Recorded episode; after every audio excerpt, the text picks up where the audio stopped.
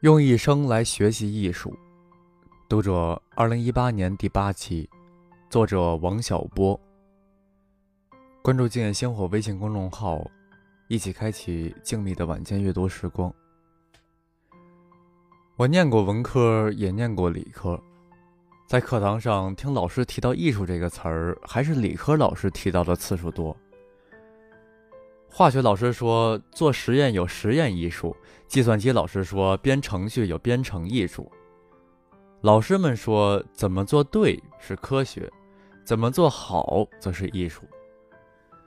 前者有判断真伪的法则，后者则没有。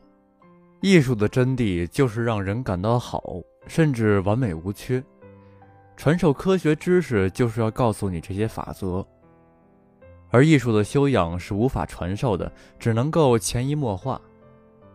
这些都是理科老师教给我的，我觉得比文科老师讲的好。没有科学知识的人比有科学知识的人更容易犯错误，但没有艺术修养的人就没有这个问题，他们还更容易满足。假如一个社会里人们一点文学修养都没有，那么任何作品都会使他们满意。举个例子。美国人是不怎么读文学书的，一部《廊桥遗梦》就可以使他们如痴如狂。相反，假如在某个国家里欣赏文学作品是他们的生活方式，那就只有最好的作品才能使他们满足。我想，法国最有资格作为这类国家。一部《情人》曾使法国为之轰动。大家都知道，这本书的作者是杜拉斯。这本书有四个中文翻译，其中最好的当属王道乾先生的译本。我总觉得读过《情人》才算了解了现代小说艺术，读过道乾先生的译作才算知道什么是现代中国的文学语言。有位作家朋友对我说，他很喜欢《情人》那种自由的叙事风格，他以为《情人》是信笔写来的，是自由发挥的结果。我的看法则相反，我认为这篇小说的每一个段落都经过精心的安排。第一次读的时候，你会感到极大的震撼；再带着挑剔的眼光重读几遍，你就会发现没有一段的安排经不起推敲。从全书第一句“我已经老了”，给人带给无限的沧桑感开始，到结尾的一句“他说他爱他，将一直爱他到死”。带着绝望的悲凉而终，感情的变化都在准确的控制之下。叙事没有按时空的顺序展开，但有另一种逻辑作为线索。这种逻辑，我把它叫做艺术。这种写法本身就是无与伦比的创造。我对这件事情很有把握，是因为我也这样写过。把小说的文件调入电脑，反复调动每一个段落。假如原来的小说已经足够好的话，逐渐就能找到这种线索，花上比写原稿多几倍的时间，就能得到一篇新的小说，比原来好太多。事实上，《情人》也确实被这样改过，一直改到改不动才交给出版社。《情人》这种现代经典与以往小说的不同之处，在于它需要花费更多的心血。我的作家朋友听了以后，感觉有点泄气。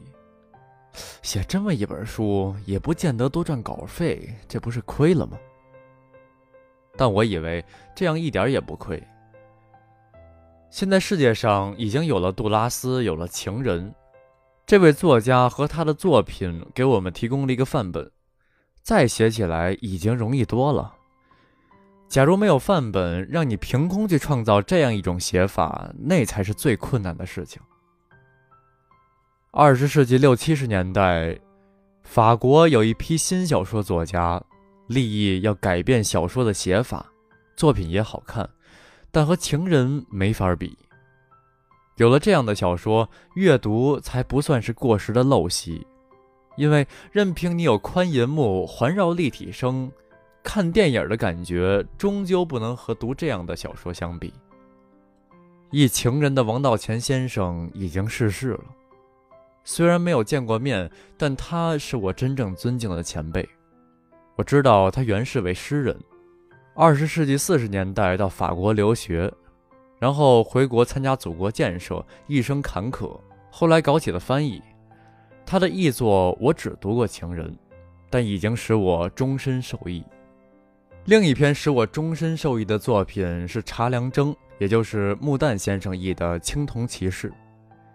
从两位先生那里，我知道了一个简单的道理：文字是用来读的，不是用来看的。看起来黑压压的一片都是方块字儿，念起来就不大相同。诗不光是押韵，还有韵律，或低沉压抑、沉痛无比，或如黄钟大吕、回肠荡气，这才是文字的筋骨所在。事实上，世界上每种文字语言都有这种筋骨。当年我在美国留学，向一位老太太学英文，她告诉我。不读莎士比亚，不背米尔顿，就根本不配写英文啊！当然，我不会背米尔顿，是不配写英文的了。但中文该怎么写，也始终是个问题。古诗讲平仄，古文也有韵律，但现在写这种东西就是发疯。假如用白话来写，用哪种白话都是问题。张爱玲晚年执意要写苏白，也就是吴语的白话，她觉得苏白好听。这种想法不能说没有道理，但文章里的那些字儿我都不知道该怎么念。现在作家用北方方言写作的很多，凭良心说，效果是很糟糕的。我看到的一个最古怪的主意是钱玄同出的。他建议大家写《儒林外史》那样的官话，幸亏没人听，否则会把大家都写成迂夫子的。这样一扯就扯远了。这个问题现在已经解决了，我们已经有了一种字正腔圆的文字语言，用它可以写最好的诗和最好的小说，那就是道乾先生、穆旦先生所用的语言。不信，你去找一本《情人》或是《青铜骑士》读上几遍，就会信服我的说法。本文的主旨是怀念那些已经逝去的前辈，但从科学和艺术的区别谈起，我把杜拉斯、道前先生、穆旦先生看作我的老师，但这些老师和教我数学的老师是不同的。前者给我的是一些潜移默化的影响。后者则教给我一些法则，在这个世界上，前一种东西更难得到。除此之外，比起科学，艺术更能使人幸福。